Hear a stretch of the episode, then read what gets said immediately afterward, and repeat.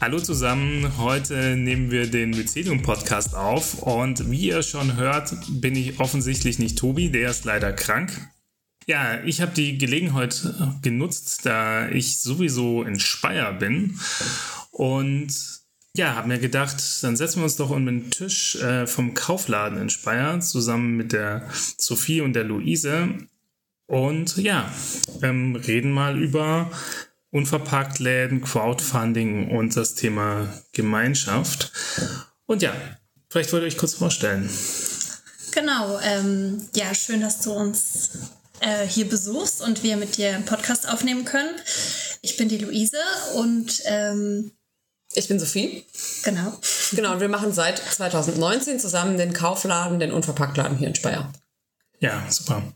Also ich freue mich übrigens auch, dass wir hier sitzen und ähm, ich glaube, die beiden grinsen ein bisschen, weil ich bin mordsnervös, das hier alles mit der Technik hinzukriegen. Aber ich hoffe mal, dass ich glaube, es wird klappen. Unser Thema heute ist ja Crowdfunding und äh, Gemeinschaft. Und ja, grundsätzlich ist es ja ganz häufig so, dass äh, wir häufig gefragt werden, ja, gemeinschaftsbasiertes Wirtschaften, ist es nicht wie Crowdfunding? Und dann sage ich immer so, mm, nicht ganz. Und ja, auf diese, ja, auf diesen Unterschied oder vielleicht auch über die Gemeinsamkeiten, das, darüber wollen wir heute reden.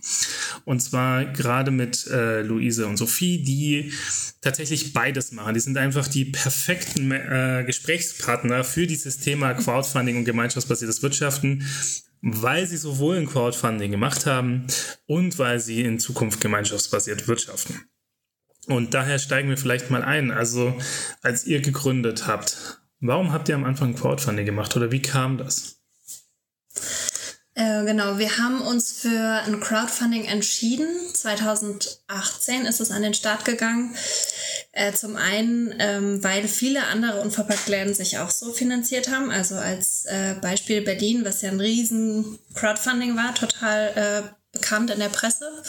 Ähm, und natürlich auch, um unabhängig von Banken zu sein, weil wir mit bisher wenig Berufserfahrung und wenig Sicherheiten irgendwie auch wahrscheinlich keinen Kredit bekommen hätten. Ähm, genau. Und ähm, für uns war das auch eine Art Marktforschung, ne, um zu gucken, wollen die Leute in unserer Stadt einen ähm, Unverpacktladen haben. Genau. Und äh, damit sind wir dann eben auch, weil wir auch ein ganz gutes Netzwerk haben über einen Verein, wo wir uns hier engagieren, ähm, sind wir halt an die Presse gegangen und haben Bekanntheit dadurch erlangt, was dafür ja auch total wichtig ist. Welche Erfahrungen habt ihr dann gesammelt? Mm, also für uns war es total wertvoll, weil das natürlich uns einfach viel Öffentlichkeit äh, von Beginn an ermöglicht hat. Also in einer Kleinstadt ist eine, ähm, die Gründung eines Unternehmens verbunden mit einem Crowdfunding äh, war damals und wäre auch heute immer noch einfach ein, äh, einfach ein guter Ansatzpunkt für Berichterstattung und für Aufmerksamkeit. Ähm, wir konnten darüber natürlich auch rausfinden, ähm, gibt es denn Menschen, die Lust auf einen Unverpacktladen haben, ne, die uns unterstützen ähm, und von denen wir dann auch gehofft haben, dass sie später unsere KundInnen werden. Ähm, und genau, das hat uns einfach einen, ähm, genau, vor allem einen öffentlichkeitswirksamen Start ähm, ermöglicht. Und wir haben natürlich eben auch die Summe ähm, zusammenbekommen, die wir äh, brauchten, um den Unverpacktladen zu öffnen. Sogar noch ein bisschen mehr. Wie viel waren es denn? Es waren 47.800 oder sowas, also rund 48.000 von, ich glaube, fast 700 Unterstützenden. Krass. Wie viel Zeit habt ihr dafür investiert? Also könnt ihr das irgendwie, habt ihr ein Gefühl dafür? Um das Crowdfunding vorzubereiten? Um es durchzuführen, ja. Also ich würde sagen, wir haben gut ein halbes Jahr uns vorher darauf vorbereitet, ähm, weil das bedarf ja auch einer Menge Pflege, diese Seite erstmal einzurichten, mhm. ein Video zu drehen, ähm, ja, sich die Dankeschöns auszudenken, Pressearbeit, Netzwerkpflege und ähm, genau das Crowdfunding lief fünf Wochen. Also in der Zeit hat es auf jeden Fall sehr schnell, sehr erfolgreich geklappt. Ja, super. Würdet ihr es wieder machen? Auf alle Fälle. Also es war für uns einfach ein guter, richtig guter, äh, eine richtig gute Möglichkeit, ähm, uns den Start dieses Ladens zu finanzieren. Ich wüsste bis heute nicht, wie wir es sonst machen sollten. Also ich glaube bis heute noch, ähm, dass jetzt eine Bank nicht laut Juhu schreit, wenn zwei Quereinsteigerinnen mit der Idee kommen, einen Lebensmittelladen zu eröffnen. Ähm, das ist jetzt, glaube ich, nicht das, worauf Banken so stehen. Korrigiert mich gerne. Mhm. ähm, und genau, es hat uns eben einfach Aufmerksamkeit verschafft, was einfach super wichtig war. Ne? Wir konnten ähm, von Anfang an, hatten wir sehr früh eine Öffentlichkeit, um uns für unsere Themen zu sensibilisieren, ähm, um irgendwie klarzumachen, warum wir das machen wollen, ne? also unsere Motivation darzulegen anzulegen. Äh, wir konnten darüber eben deshalb auch häufiger in Presseinterviews sprechen, was jetzt, ne, wenn man normalerweise Laden öffnet, jetzt nicht so der Standard ist, dass da die ähm, Lokalzeitung irgendwie mehrmals anklopft. Ähm, genau, und konnten deshalb halt auch von Beginn an quasi neugierig auf unser Projekt machen. Also, ne, wir haben den Laden, den wir jetzt heute haben, eben auch saniert, konnten da die Leute irgendwie schon mitnehmen. Und es war auch für uns, glaube ich, ähm, schön, auch den Austausch zu haben, dass Leute immer wieder neugierig nachgefragt haben und so. Also es hat uns tatsächlich am Anfang ein äh, ganz gutes Gemeinschaftsgefühl vermittelt, dass wir das nicht alleine machen, sondern dass es da sehr viele interessierte äh, Menschen draußen gibt, die darauf warten, dass der Laden endlich seine Türen öffnet. Super. Also was ich jetzt an der Stelle total spannend finde, ist, also grundsätzlich würde man sagen, ja, das Interesse ist da. Ne? Also es gibt auf jeden Fall den Bedarf und es gibt Menschen, die gerne diesen Bedarf decken möchten, also ihr als Unternehmerin. Und ähm, um jetzt sprachlich genau zu bleiben, würde man aus unserer Sicht sagen, also die Crowd mhm. hat also funktioniert. Ne? Also viele einzelne Personen haben gesagt, toll, was die zwei da machen. Ich unterstütze sie. Ja, wie haben sie euch eigentlich genau unterstützt? Wie habt ihr das gemacht mit den ähm, Genau, also wie konnten Sie euch unterstützen, ganz genau? Genau, also wir hatten verschiedene Möglichkeiten. Es gab freie Unterstützungen, also einfach ein Betrag der Wahl.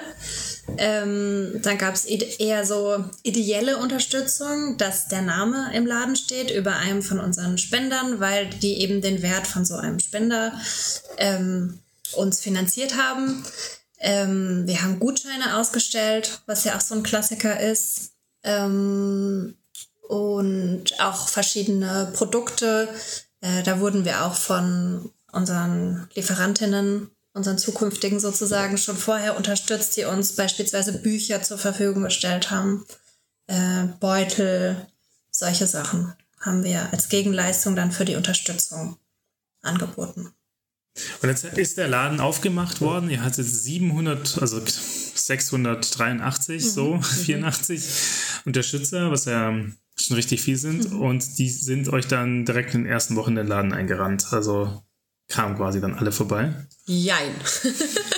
Also tatsächlich ist es so, haben wir vor kurzem mal wieder festgestellt, dass viele diese Anfangsgutscheine noch nicht mal abgeholt sind bis heute. Also ähm, ich glaube, da kommen wir schon ein bisschen in die Richtung, wo es in dem Gespräch heute auch noch hingehen wird, ähm, dass wir vielleicht feststellen mussten, dass wir einen kleinen Denkfehler gemacht haben. Also weil nicht jeder, der ähm, dazu beigetragen hat, den Laden zu eröffnen, hat es auch als Commitment verstanden, hier später einkaufen zu gehen. Also ich glaube, viele fanden die Idee ganz toll, dass es in ihrer Stadt so einen Laden gibt. Ähm, und das ist auch tatsächlich eine Formulierung, die wir heute, die uns heute noch sehr, sehr häufig begegnet. Ähm, dass es aber nicht bedeutet, dass ich die Idee toll finde, dass ich die auch so toll finde, dass ich sie praktisch nutze. Also ne, ganz viele unserer Unterstützenden haben tatsächlich darauf sehr sehnsüchtig gewartet und sind am Anfang auch ähm, ganz fleißig einkaufen gekommen. Aber das hat tatsächlich nicht, also es gilt nicht für alle. Ja. Also wenn man jetzt euren Laden unterstützen wollen würde in der jetzigen Situation, was könnte man denn dann machen? Hm. Ja, das ist die ganz spannende Frage. Die kriegen wir auch öfter mal gestellt. Und tatsächlich ist die beste Unterstützung natürlich regelmäßig bei uns einzukaufen. Ja. Und das ist, äh, das heißt nicht irgendwie klar, es ist auch immer eine Möglichkeit, einen Gutschein zu verschenken, um vielleicht mal in der Bekanntschaft äh, das anzustoßen, dass mal jemand reinkommt und dann vielleicht auch regelmäßig kommt. Aber natürlich ist es ganz praktisch zu gucken, was habe ich für einen Bedarf an Lebensmitteln, die es hier gibt. Und äh, die kaufe ich regelmäßig in meinem Unverpacktladen um die Ecke. Sehr cool.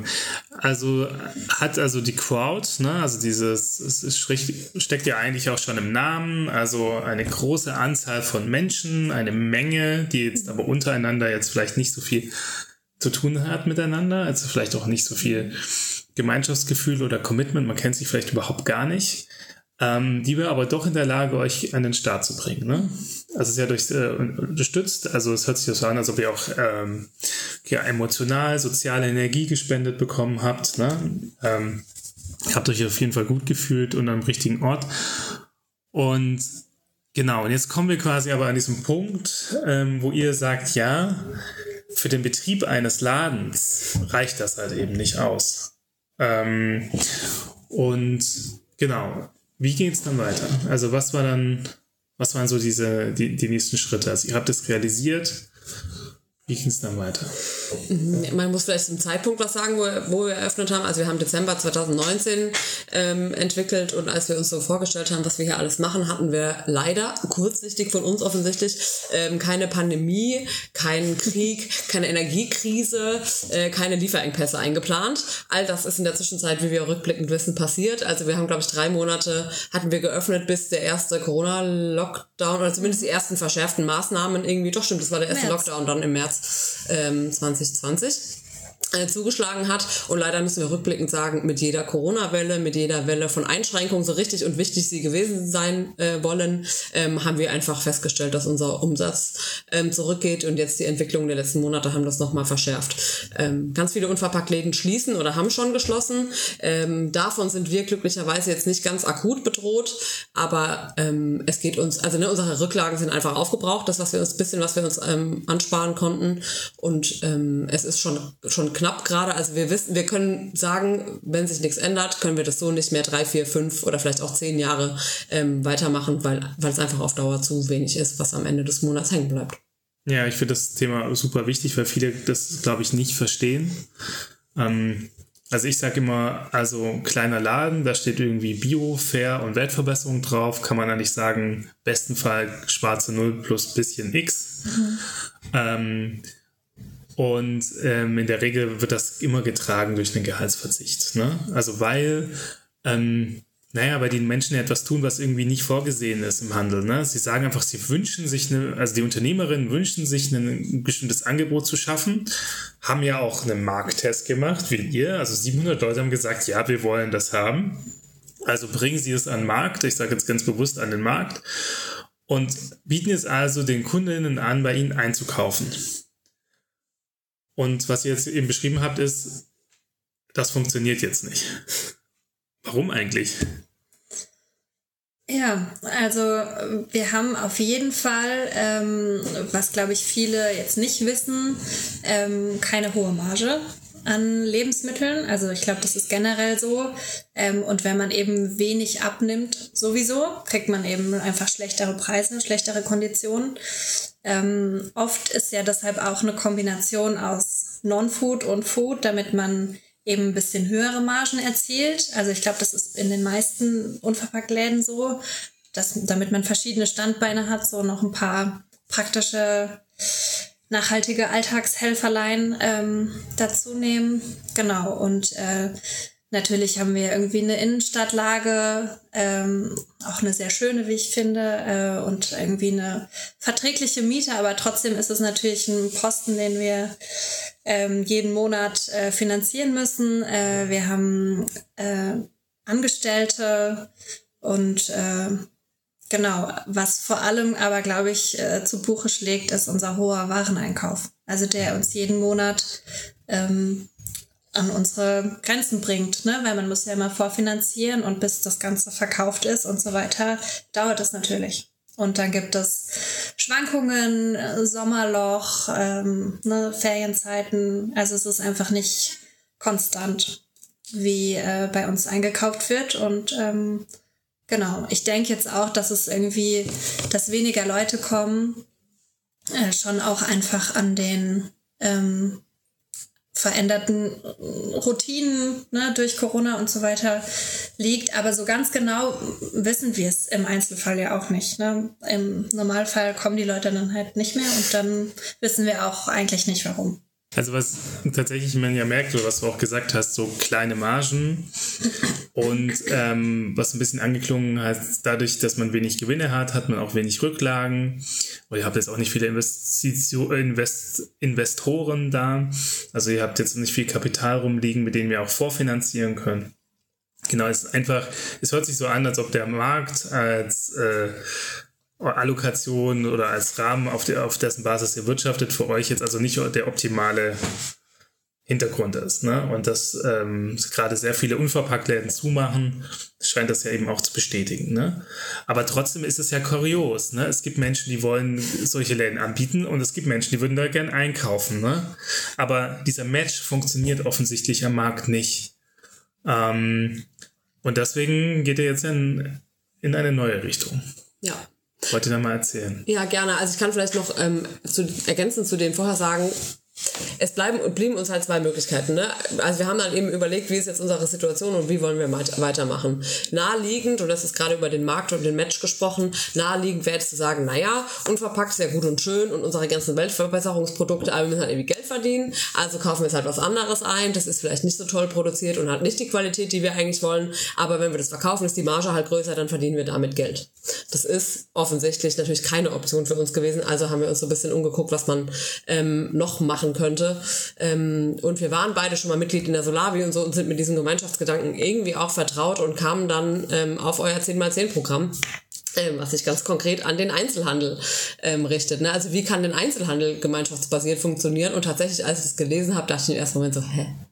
Gar nicht, glaube ich. Also mir hat äh, tatsächlich spontan eine Idee dazu gefehlt, wie wir jetzt unseren Laden ähm, gemeinschaftsbasiert äh, machen könnten. Und dann aber nach äh, sehr viel Austausch mit dir, Timo, ähm, sind wir da auf eine Idee gekommen, die, finde ich, viele unserer Probleme auf einmal löst ähm, und dabei auch noch das schafft, was wir eigentlich ja von Anfang an machen wollten. Also auch so ein bisschen, ne, was wir jetzt machen, ist so ein bisschen, du hast das mal so schön Reparaturmodus genannt. Wir bewegen uns in dem System, wie es ist, ähm, und versuchen uns da mit unserem Weg irgendwie durch, durchzuwursteln. Man sieht jetzt halt, funktioniert nicht so ganz optimal.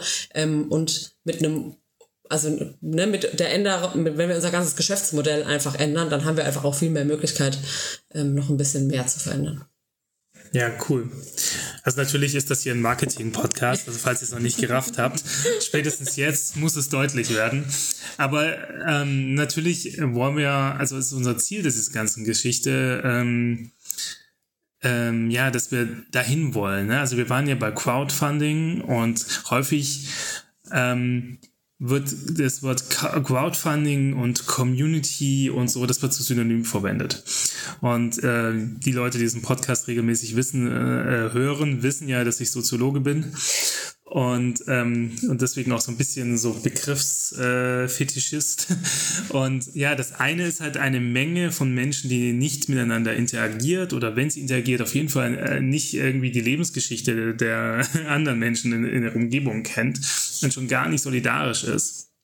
Außer sowas wie situative Solidarität oder so. Ähm, und das andere Community, das äh, geht eher in Richtung die Nachbarschaft, also im, im englischen, äh, englischen Sprachgebrauch und im Deutschen eher Gemeinschaft.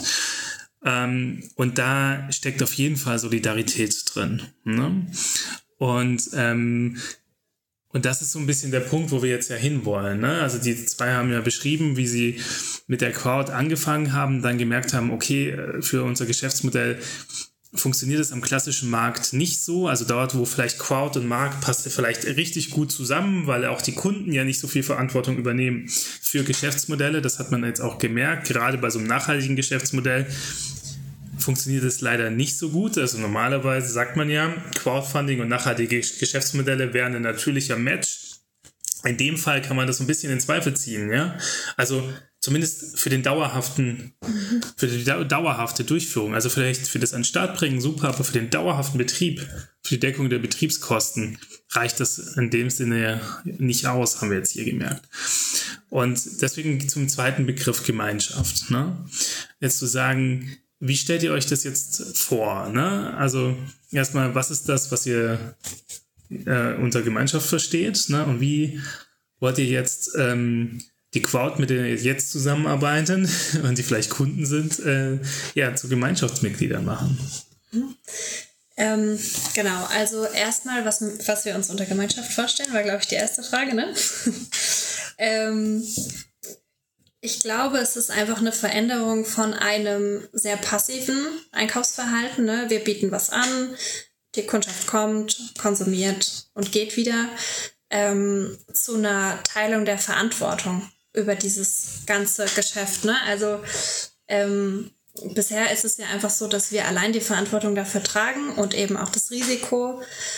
Und wenn jemand aber möchte, dass es diesen Laden weiterhin gibt, ähm, auch mit dem Hinblick auf, wie die Situation um unsere Welt ist, sozusagen, um einfach auch Selbstwirksamkeit zu spüren, dass ich äh, mein Lieblingsort ähm, vor der Haustür, der, wo ich, wo ich möchte, dass es den weiterhin gibt ähm, und auch die Wirtschaft vor Ort ankurbel und so weiter, ne? zwei oder mehr Existenzen damit unterstütze. Einfach, ähm, genau, also dass ich dieses ja, dass ich dafür Verantwortung übernehme, bewusst, indem ich eben einen Teil von den Betriebskosten übernehme. So, und ähm, wir haben da was ganz Ausgeklügeltes uns ausgedacht. Finde ich auch. Ähm, ja. Genau, also wir möchten mit einem Gutscheinsystem arbeiten tatsächlich. Ähm, wo wir äh, jetzt kalkuliert haben, ein Zwei-Personen-Haushalt ähm, man kann aber natürlich auch halbe äh, Beiträge sozusagen äh, für Single-Haushalte ähm, ableisten. Genau. Und ähm, diesen Beitrag möchten wir aber, obwohl alle den gleichen Wert sozusagen ausgeben können, soll es eben auch solidarisch, ähm, also in einer Art äh, Beitragsrunde ermittelt werden, dass beispielsweise jemand äh, der weniger Geld zur Verfügung hat, auch weniger für den gleichen Einkaufsbeitrag zahlt und jemand, der mehr hat, auch sich dessen bewusst ist, dass er in dem Fall auch mehr äh, geben kann, sozusagen, dass wir das Ganze eben auch, weil es eben hochwertige ähm, Lebensmittel sind, die ihren Preis eben haben, dass wir das allen ermöglichen können. Also finde ich eine sehr gute Idee, das so zu machen. Wer die nur hatte. Ja, ich merke schon, Tobi fehlt auf jeden Fall so ein bisschen, um die Neutralität hier in das Gespräch reinzubringen. Ich so in meiner Doppelrolle ein bisschen an der Grenze. Also ich glaube, was, ähm, was ich vielleicht noch so ein bisschen ähm, teilen möchte, so, ja, wir arbeiten jetzt ja ungefähr seit Mai zusammen, ne? Mhm. oder Juni. Und ähm, also es ist immer eine ganz große Freude mit denen zusammen und was, glaube ich, wichtig zu verstehen ist, ist das, was wir getan haben. Wir haben am Anfang halt tatsächlich überlegt, okay, was sind eigentlich die Bedürfnisse von den beiden und ähm, was für ein Angebot kann man da halt eben raus äh, entwickeln. Und das Ganze ist äh, auch ist schon auch individuell. Und wir, wir sind jetzt heute, sitzen wir hier zusammen, weil heute eigentlich ein super großer Tag ist. Wer will denn von euch erzählen? Was, was machen wir denn eigentlich heute? Was genau. passiert denn eigentlich heute? Wir bringen heute diese Idee, die wir entwickelt haben, tatsächlich das erste Mal so richtig live unter, äh, unter die Menschen. Ähm, wir haben uns beide bei einem Verein kennengelernt, der sich dem Thema Nachhaltigkeit widmet. Da ist auch die Idee für den Kaufladen entstanden. Ähm, und im Rahmen so einer Veranstaltung, in der damals die Idee entstanden ist, wollen wir quasi heute die Weiterentwicklung ähm, präsentieren. Also heute ist der übrigens der 4. Oktober 2022, ja, genau. je nachdem, wann ihr das Ja, ähm, genau. Wir machen ein Inspired Forum, so heißt dieser Verein, ähm, zum Thema Ernährungswende. Äh, und da soll unser Kaufladen Klüngel, so haben wir das Ganze genannt, ähm, eben das erste Mal heute, wollen wir die Idee präsentieren und mit den Menschen teilen und ähm, sind ganz gespannt, was für Feedback, was für Rückfragen dazu kommt. Ähm, ne, wir haben die über die letzten Tage und Wochen StammkundInnen, ähm, bekannte Menschen, von denen wir wussten, dass die das entweder professionell oder privat interessiert, ähm, eingeladen und angesprochen haben, schon ganz viele spannende Gespräche geführt, aber das wird eben heute alles so zusammengeführt ähm, und genau, wir gehen damit äh, nach draußen und gucken mal, ob es funktioniert. und von der Veranstaltung gibt es übrigens auch einen Livestream. Den kann man sich dann im Nachhinein bestimmt auch irgendwie. Genau, es wird auch eine Aufzeichnung Link. geben, ja.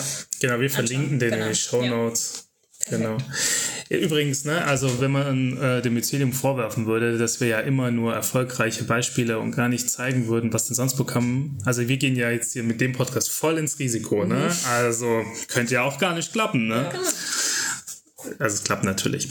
Aber ähm, tatsächlich ist es so in dieser ganzen Phase, wo wir unterwegs sind, wir haben jetzt das Konzept entwickelt ne? und jetzt machen wir den Gemeinschaftsaufbau und heute geht's los. Mhm. Und deswegen sind wir auch alle ein bisschen aufgeregt und kichern die ganze Zeit hier so ein bisschen um den Tisch rum und so. Und sind aber so diszipliniert und nehmen noch schnell diesen Podcast auf. Mhm. Und, ähm, und jetzt äh, gehen wir heute raus und ähm, wie, wie machen wir das eigentlich heute genau? Also wir Will noch mal jemand von euch berichten kurz?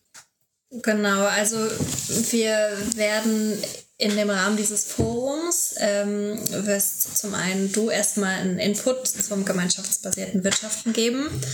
Ähm, wir werden danach unseren kurzen Pitch zum Kaufladenklüngel ähm, also vortragen und natürlich auch für Fragen und so weiter offen sein. Ähm, ansonsten gibt es auch noch ähm, das Thema Regionalwert AG, was sich dort vorstellen wird. Und einen Landwirt haben wir auch zu Gast, der über die Situation der Landwirtschaft spricht. Also es ist eigentlich eine ganz schöne bunte Mischung, gerade zur Situation ähm, am Lebensmittelmarkt, ne, von, vom Acker bis zum bis zur Endkundin sozusagen.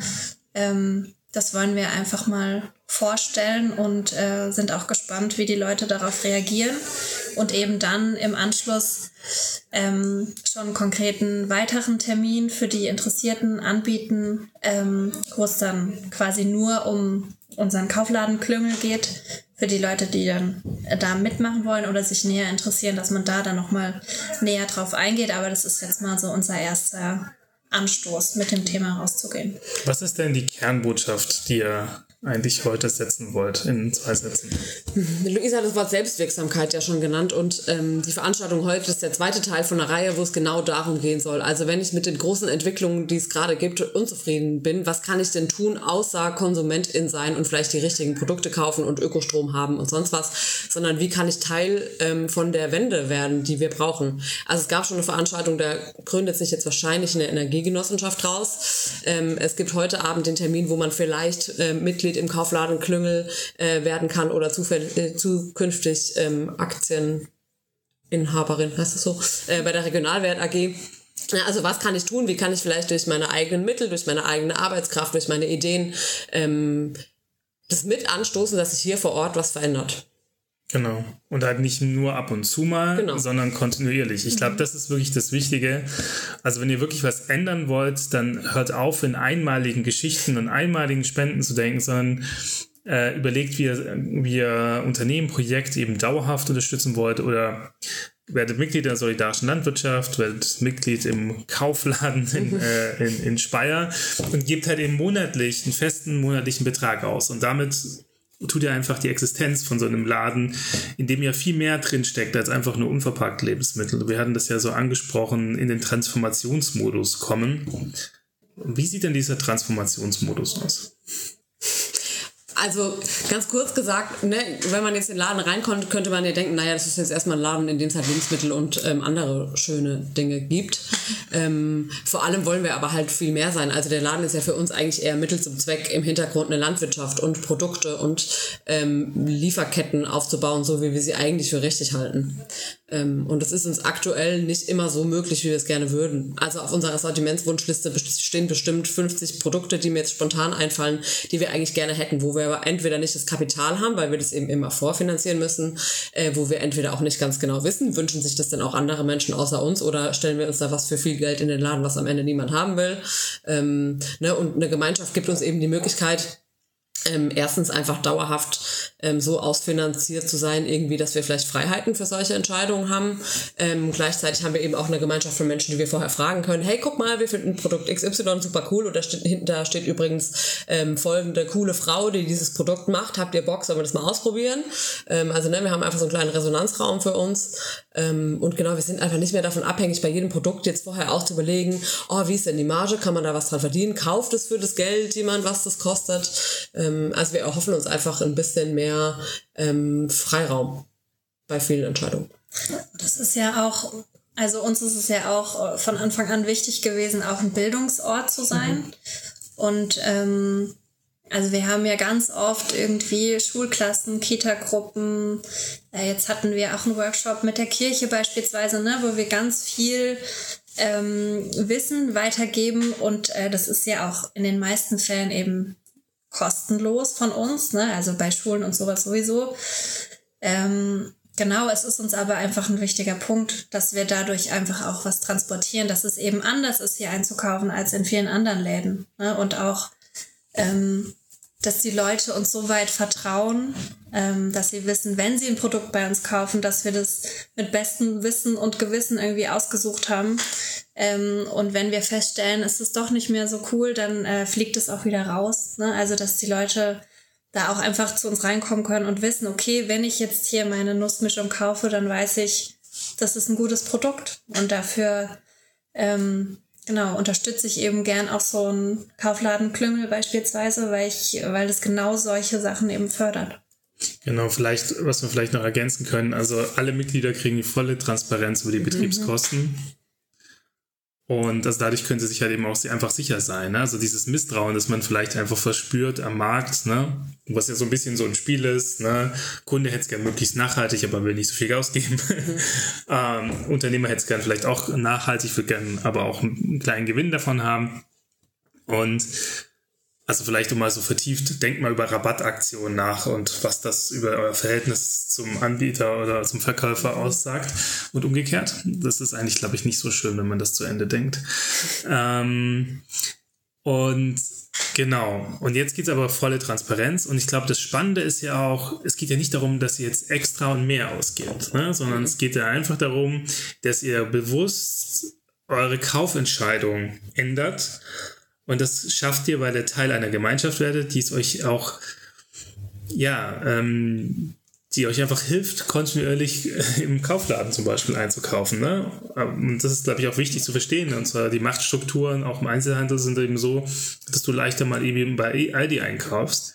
Aber dann tust du halt eben nicht die Transformation oder die ähm, eine neue, resiliente regionale Landwirtschaft aufbauen. Ja. Ich glaube, das ist einfach wichtig zu verstehen, was auch der Unterschied macht. Das auch, man kann, glaube ich, aus meiner Perspektive auch so weit gehen, zu sagen, sich äh, monatlich einfach zu committen, sein Geld anders auszugeben, ist eine Investition ähm, in dein Gemeinwesen, in deine Stadt ähm, und auch später äh, die beiden haben es ja auch beschrieben, in dieser ganzen krisenhaften Zeit ja, wird es, es wird nicht aufhören mit den Krisen. Es geht darum, neue Geschäftsmodelle zu finden, die nachhaltig sind und, ähm, und die auch in Krisen bestehen können. Und genau das können diese Geschäftsmodelle.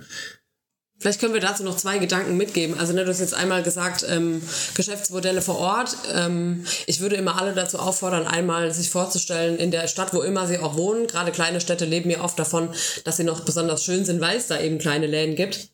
Also wenn wir diese Krisen, die wir jetzt aktuell erlebt haben, ein bisschen weiterdenken und uns vielleicht vorstellen, wie in fünf Jahren die Innenstadt deiner ähm, Heimatstadt aussieht, wenn es Läden wie unsere nicht mehr gibt, würde ich vermuten, dass es da relativ trostlos ist. Ähm, das ist uns ein riesengroßes Anliegen, auch das zu verhindern. Ähm, und zum anderen vielleicht eine kleine Hausaufgabe, weil wir da jetzt auch so ein bisschen drüber diskutiert haben. Und ne, bei uns geht es ja viel um das Thema Ernährung und ähm, wo kaufe ich eben meine Sachen, wie viel gebe ich dafür aus. Einmal ganz bewusst zu reflektieren, wie viel ihr im Monat für Lebensmittel ausgebt. Also tatsächlich vielleicht auch mal EC-Abrechnungen ähm, checken oder Kassenbelege aufbewahren oder so sich mal einen Bewohner, Monat bewusst machen, ähm, wie viel man dafür ausgibt und welche Macht man damit irgendwie auch hat. Ne? Weil wir reden da ja nicht über 10 Euro im Monat, sondern da geht es meistens um Hunderte von Euro und ob ich die eben bei Aldi lasse ähm, oder im kleinen Bioladen um die Ecke oder bei dem netten Gemüsehändler, der bei mir schräg gegenüber ist, macht halt einen himmelweiten Unterschied. Ja. Ähm, und da muss man überhaupt in der, da muss man überhaupt nicht mehr ausgeben. Oft kann man das gleiche Geld einfach woanders ausgeben ähm, und hat damit eine richtige, richtige Wirksamkeit. Ja. Auf jeden Fall. Ich habe gestern mit einem Menschen gesprochen, ähm, der hat zu mir gesagt, eigentlich müsste man ja jedem Tante Emma Laden auch irgendwie so eine, eine Prämie zahlen, ne? Für all die sozialen Dienstleistungen, die dieser Laden eigentlich zur Verfügung stellt, Ansprechpartner zu sein, aber auch, ähm, ja, aber auch so etwas wie so ein Re Referenz- oder Transmissionsprämie. Ich habe auch mal Politikwissenschaften studiert. Hi, äh, eine Selbsthilfegruppe für gescheiterte Politikwissenschaftler. Genau, wir machen. Genau. Wie sieht, wie sieht das aus, wenn Politikwissenschaftler über Ökonomie nachdenken und Unternehmer werden? Eine Bachelorarbeit. Beschwerde-E-Mails bitte an Timo. genau, ja, genau. Ähm, Genau, aber also was damit beschrieben ist, also so ein, so ein, ja, einfach so ein Resonanzraum zu bilden, auch für so einen lokalen politischen Raum, ja, wo einfach mal über Dinge geredet werden, ja. Also die äh, Tante Emma weiß alles, was los ist und so wissen halt auch viele Einzelhändler, was eigentlich gerade los ist. Also ich empfinde Einzelhändler als sehr informierte und auch mehr oder weniger notgedrungen politische und kommunalpolitisch interessierte Menschen. Und, ähm, und das ist halt zum Beispiel auch etwas, was diese Menschen einfach mitleisten. Ne? Sie beteiligen sich im politischen Diskurs, sie sind mal mehr, mal weniger freudig im Austausch mit der Bürokratie und der Verwaltung.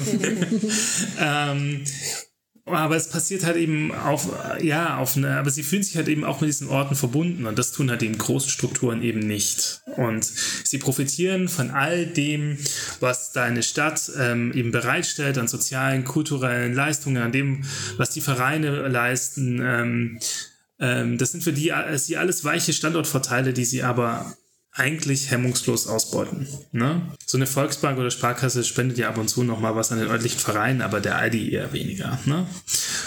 Und ups, oder ein anderer Discounter. Ja. Es gibt auch andere Discounter, die nicht spenden. Genau. genau, es gibt auch noch Lidl, Netto, Norma. genau. Ähm, ja, und, das meint man halt eben. Also dieses, dieses Gemeinwesen, dass sich das wieder reproduziert, dafür brauchen wir einfach Menschen, die in diesem Gemeinwesen arbeiten und leben. Und Stichwort arbeiten, ähm, ja, diese Menschen, die sind halt auch einfach in der Stadt und schaffen dort Arbeitsplätze. Also wenn es da eben darum geht, wenn man so eine Schlafstadt hat, dann hat man auch andere Probleme, wie das niemand in der Freiwilligen Feuerwehr oder sonst wo ist. So, ne? Und, ähm, und das ist einfach wichtig, dass eben, ähm, ja, einfach solche lokalen ähm, ja, so eine loka lokale Ökonomie existiert und der Einzelhandel gehört eben auch dazu. Genau. Und jetzt merken wir so ein bisschen, wo haben wir das Thema Gemeinschaft wieder. Ne? Also wir haben gesagt, also die Crowd passt gut zu Märkten, Gemeinschaft ähm, ist eben wichtig, gerade für all diejenigen, die halt wirklich sagen wollen, ähm, wir wollen nachhaltige, neue Geschäftsmodelle aufbauen, die auch resilient in Krisen sind, weil wir werden immer in Krisen sein. Und ähm, das Geme der Gemeinschaftsaspekt ist halt eben, dass die Menschen am Anfang kommen, weil sie sagen, okay, ich übernehme finanzielle Verantwortung. Aber was danach passiert, ist halt eben diese Persönlichkeitsentwicklung in diesen Bildungselementen, die beschrieben wurden. Und das ist dann der Raum, wo sich halt eben wieder auch Solidarität und Verhaltensänderung öffnet. Und eben auch die Möglichkeit für, Tran äh, für Transformation. Und ja, das werden wir heute den Leuten hier in Speyer vorstellen. Ähm, ihr, könnt es ähm, euch auf diesem Livestream oder äh, auf der YouTube-Aufzeichnung anschauen. Und genau, dann wird es wahrscheinlich in den nächsten ein, zwei Monaten hier auch eine Beatrunde geben. Davon werden wir auch berichten. Und danach beginnt eigentlich das, was ich an der Stelle nochmal sagen will, ein super wichtiger Teil, weil wir versprechen den Leuten ja jetzt erstmal ganz, ganz viel. Und, aber dann werden wir es zusammen eben, also die Menschen werden für dieses neue Angebot in Vorleistung und mit in Verantwortung gehen. Das ist auch nochmal ein großer Unterschied, ja, ähm, zum klassischen Wirtschaften am Markt. Äh, beim Crowdfunding ist es eine Gemeinsamkeit. Wir hatten ja auch gesagt, wo sind die Gemeinsamkeiten?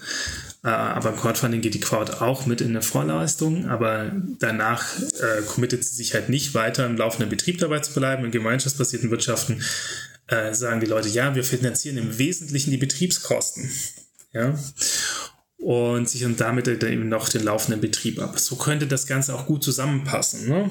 Also man kann äh, eine große Menschenmenge äh, auf ein Geschäftsmodell aufmerksam machen. Man könnte auch, man kann auch Ansätze eines Gemeinschaftsaufbaus machen, indem man für Aufmerksamkeit sorgt. Und das andere ist eben Gemeinschaftsaufbau an sich, bezieht sich dann im zweiten Schritt halt eben auf äh, den Fokus auf die Betriebskosten, auf den laufenden Betrieb, wo eben Solidarität auch hergestellt wird. Genau, als nächstes haben wir noch ein paar Fragen von den Hörern unserer Podcast-Gemeinschaft. Und äh, zum Beispiel fragt die Anna, äh, ob aus einem Crowdfunding eine, eine Gemeinschaft entstehen kann. Genau, das habe ich ja eben ganz kurz ähm, angeführt. Ich glaube, es kann vor allem für die Aufmerksamkeitserzeugung entstehen. So. Und ähm, ich glaube, es gibt so eine gewisse Herausforderung, dass man so ein bisschen die Community, äh, die, die Argumentation ja switcht. Weil im Crowdfunding sagt man, hey, guck mal hier, unsere äh, Goodies. Und, ähm, und ich glaube, wenn man von Anfang an das kombinieren will, äh, dann, ähm, dann sollte man das in der Kommunikation von Anfang an äh, einheitlich machen. Also dann sollte sagen, hey, ja, äh, mal intuitiv würde ich mal sagen, es gibt die Möglichkeit, hier Taschen zu beziehen und einen Namen auf die Schütte zu packen oder so. Aber es gibt natürlich auch die Möglichkeit, äh, von Anfang an äh, das Jahresabo zu ziehen oder so. Äh, wobei wir das Wort Abo eher ungern benutzen. Ähm, aber das ist, glaube ich, eine extra Podcast-Folge. aber ich glaube, die Antwort würde ich äh, argumentieren. Ich glaube, ich würde sagen, es ist schon auf jeden Fall möglich. Es wäre aber wahrscheinlich in der Kommunikation ein bisschen anders. Und gut, wenn man es dann, glaube ich, von Anfang an zusammendenkt. Ähm, genau, um einfach Verwirrungspotenzial zu reduzieren. Also ich weiß nicht, ob ihr das hört, aber hier wird nebenbei noch Sachen abgefüllt. Man, also hört, die Nudeln, man hört die Nudeln rausfliegen. genau, wir sitzen tatsächlich im Nebenraum, aber man hört es durch die Wand. Genau, aber Laura hat zum Beispiel daran auch ähm, angeschlossen gefragt, ja, welches andere äh, äh, Spektrum an Goodies seht ihr in der Crowdfunding-Kampagne bei direkt gemeinschaftsbasierten Projekten? Ja, und ich würde halt tatsächlich den Leuten anbieten, nach einem persönlichen Gespräch tatsächlich auch ähm, monatlich die Verantwortung zu übernehmen für den laufenden Betrieb. Also das fände ich äh, super. Und ähm, genau, als zweites fragt sie, kann man die ähm, Tauschlogik mit Goodies durchbrechen, wenn ein Projekt vor allem immaterielle Werte kreiert? Ja, da äh, mussten wir jetzt alle hier mal um den Tisch rum ein bisschen überlegen. Und ich glaube, dass da, da kommt man mit Crowdfunding tatsächlich so ein bisschen an die Grenzen. Also ähm, natürlich kann man es irgendwie so wie so eine Spende generieren, also zum Beispiel Stichwort Gutscheine nicht eintauschen, aber was haltet ihr denn eigentlich für Gutscheine, die nicht eingetauscht werden? Also es kommt jemand und sagt, ich nehme einen Gutschein, aber ich will den Mädels was Gutes tun, ich löse den nicht ein. Mhm. Ist das eine gute Idee? Ich sag mal so, für uns ist okay, für unseren Steuerberater nicht. Ja, das ist halt ein, ähm, eine Einnahme, die im luftleeren Raum hängt sozusagen, weil ähm, wir ja erst wissen, wenn es eingelöst wird, ob das jetzt eine siebenprozentige oder eine 19-prozentige. Ratet, wer die Buchhaltung macht bei uns. ähm, also ein Umsatz mit äh, dieser entsprechenden Mehrwertsteuer ist. Und solange wir das nicht haben, ist es einfach ein offener Wert, den wir auch nicht richtig einfach also Spenden können wir sowieso nicht annehmen als GBR, ne? Das ist mhm. ja sowieso, äh, das ist bei uns eine Einnahme. Und äh, solange die nicht eingelöst ist, ist sie irgendwie kann die auch nicht verbucht werden. Also genau, das Geld ist auf unserem Konto, das ist natürlich gut, aber wir können mit dem, also genau, das ist da halt irgendwie so. Also wegen, wenn ihr das machen wollt, dann sagt in dem Laden wenigstens Bescheid, dass ihr plant, den Gutschein nie einzulösen. ja, oder löst ihn ein. Oder löst ihn ein. Genau, aber oder verschenkt ihn. das hat jetzt eigentlich mit der eigentlichen Frage nee. nichts zu tun, aber wollten wir aber mal loswerden. aber ist ein grundsätzliches Thema. Ihr tut dem Laden eigentlich nicht wirklich was Gutes, wenn ihr einfach den die Gutscheine hortet. Ähm, Genau, und deswegen würde ich sagen, also ich glaube, diese, ich glaube eher beim gemeinschaftsbasierten Wirtschaften kannst du die Tauschlogik durchbrechen, indem du ähm, äh, jetzt nicht nur da rumstiefelst und sagst, ich habe jetzt einen bestimmten Beitrag gegeben und jetzt will ich x Leistung dafür haben, darum ging es ja nie. Du, man tut ja immer die Bereitstellung und die Verfügbarkeit eines Angebotes möglich machen, also zum Beispiel, dass der Kaufladen hier überhaupt existieren kann. Und was du dazu tust, es ist auf der einen Seite gibst du einen finanziellen Beitrag, aber der ist nicht immer gleich. Also Stichwort Tauschlogik, es geht nicht darum, möglichst viel rauszukriegen, sondern den, deinen eigenen fairen Beitrag zu finden, entsprechend deiner finanziellen Möglichkeiten, deines finanziellen Potenzials. Und auf der anderen Seite geht es ja darum, den Menschen das Leben hier nicht schwer zu machen. Also dass du halt eben auch viel soziale Energie reingibst, schaust, dass du als einzelnes Mitglied nicht so viel äh, äh, Aufmerksamkeit und äh, Energie ziehst wie 20 andere. Ne? Also ich glaube, dazu kann man ganz gut die Tauschlogik ähm, durchbrechen. Jetzt mal so aus dem aus der Hüfte, aber könnt ihr mich gerne auch dafür kritisieren. Genau, als nächstes fragen Sie quasi nach dem Aufwand und möglichsten Supportstrukturen. Also wer fragt die Laura? Ja, könnt ihr da was empfehlen? Also vielleicht mal zu, äh, zu Beginn, wir haben unser Crowdfunding damals, wie glaube ich die meisten in Deutschland, über Start Next gemacht. Ähm, und da muss man jetzt auch das Start Next Team loben. Die haben da auf alle Fälle ProjektbetreuerInnen, ähm, die da auch immer noch mal ein Auge drauf werfen und bei Fragen und so jederzeit ähm, da sind. Was wir ganz persönlich ähm, total raten können, sucht euch bei Sachen, die ihr selbst nicht könnt oder einfach nicht die Ressourcen dafür habt, ähm, in eurem Netzwerk Menschen, die das können. Also in unserem Fall war das zum Beispiel, ich würde sagen, wir können beide ganz passabel schreiben, wir können vielleicht auch irgendwie Fotos und Zeichnungen und sowas kriegen wir hin, aber Video können wir zum Beispiel nicht. Und deswegen hatten wir eine Bekannte, ähm, die das beruflich macht und die dann angeboten hat, ähm, unser Crowdfunding-Video äh, zu drehen, zu schneiden, fertig zu machen und so. Ähm, also bei solchen Sachen, ähm, wie bei vielen Sachen, einfach nach Hilfe und Unterstützung erstmal im vielleicht Netzwerk fragen. Oft gibt es jemanden. Ähm, und wir haben jetzt vorhin gesagt, wir haben dafür ein halbes Jahr Vorbereitungszeit gebraucht. Da muss man natürlich dazu sagen, da waren wir beide noch Vollzeit berufstätig. Mhm. Ne? Also das klingt jetzt auch nach mehr, als es ist. Ich glaube, man kann es auch mit, also ich glaube, glaub, man kriegt es, man kriegt es gut hin, auf alle Fälle auch in weniger Zeit. Cool, vielen Dank. Ähm, die Laura macht gerade auch noch einen, einen richtig coolen Tipp. Ähm, Genau, sie meinte, wenn ihr Zuhörerinnen hier auf diese Folge hin auch noch weitere Hinweise, Tipps und ähnliches haben, ja, könnt sie gerne reingeben, schreibt sie an info.mycelium.com. Wir werden dann äh, einen Weg finden, das vielleicht in der Sonderfolge oder ähnlich nochmal ähm, publik zu machen. Ähm, genau, und die Miriam hat auch noch eine Frage. Und zwar, gibt es einen geeigneten Zeitpunkt, äh, um eine solche Kampagne zu starten? Also eine Crowdfunding-Kampagne wird hier gemeint. Mhm. Ähm, genau, würdet ihr das sagen, ist es immer am Anfang oder kann man es auch äh, wann anders machen? Also ich kenne jetzt auch ein paar Beispiele. Ähm, beispielsweise hier unser Irish Pub in der Stadt hat tatsächlich während Corona eine Crowdfunding-Aktion gemacht. Äh, weil es denen da, ne, weil die einfach zu haben mussten und das natürlich äh, für die eine extrem schwere Zeit war. Ähm, Vielleicht könnte man es auch einfach, wenn man irgendwie eine größere Investition plant ja. oder irgendwie noch einen Geschäftszweig dazu nehmen will oder so. Aber ich glaube, für den Anfang ist es auf jeden Fall gut.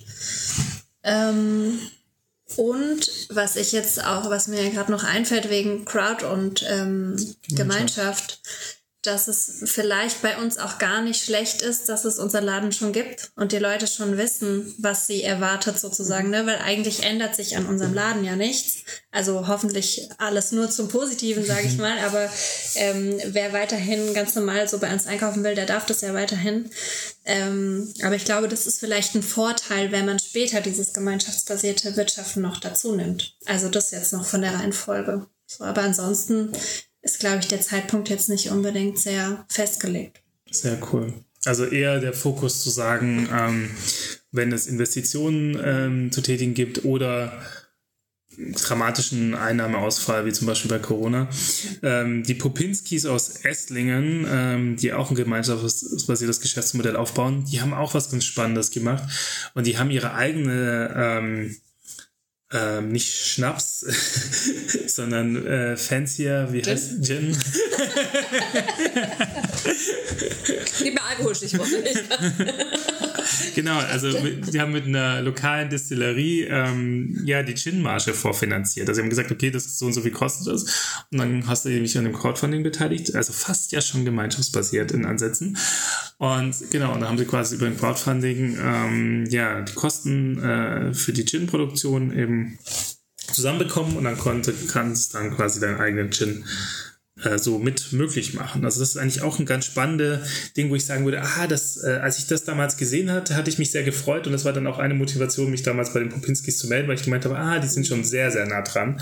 Und das könnte auch so ein Ding sein, wo man vielleicht sagen könnte, ah, okay, vielleicht kann man ja den Modus ne, von einer Crowdfunding-Kampagne in bestimmten Momenten nutzen mhm. als Organisationsrahmen, für ein gemeinschaftsbasiertes Projekt. Aber das werde ich jetzt mal so als offene Frage hier lassen, weil wir sind nämlich schon dabei, wahrscheinlich demnächst den längsten Podcast zu machen, den wir jemals aufgenommen haben, bei 50 Minuten. Das liegt auch daran, dass Tobi hier nicht ordnend äh, unterwegs ist. Äh, genau, aber in diesem Sinne wollte ich erstmal dir, äh, Luise und Sophie, bedanken, dass ihr dabei wart. Sehr gern, vielen Dank. Ja, wir grinsen auch ganz viel. Ich glaube, wir haben Spaß. Hoffentlich äh, habt ihr auch Spaß beim Zuhören. Genau, wenn ihr Feedback habt, gerne reingeben. Ähm, schreibt uns an info.mycelium.com. Wenn ihr diesen Podcast unterstützen wollt und auch zum Beispiel vielleicht so vorab so coole Fragen stellen könnt, äh, wollt wie die anderen hier, äh, dann werdet Teil unserer Podcast-Gemeinschaft. Damit äh, ermöglicht ihr uns das auch, äh, diesen Podcast hier möglich zu machen mit bald, ich glaube, 44 oder 55 Folgen, je nachdem, wann wir diese Folge eben rausbringen. Ja, vielen Dank fürs Zuhören. Von dem Projekt gibt es definitiv hier im Podcast ein Follow-up. Und ja, bis zur nächsten Podcast-Folge. Tschüss. Ciao.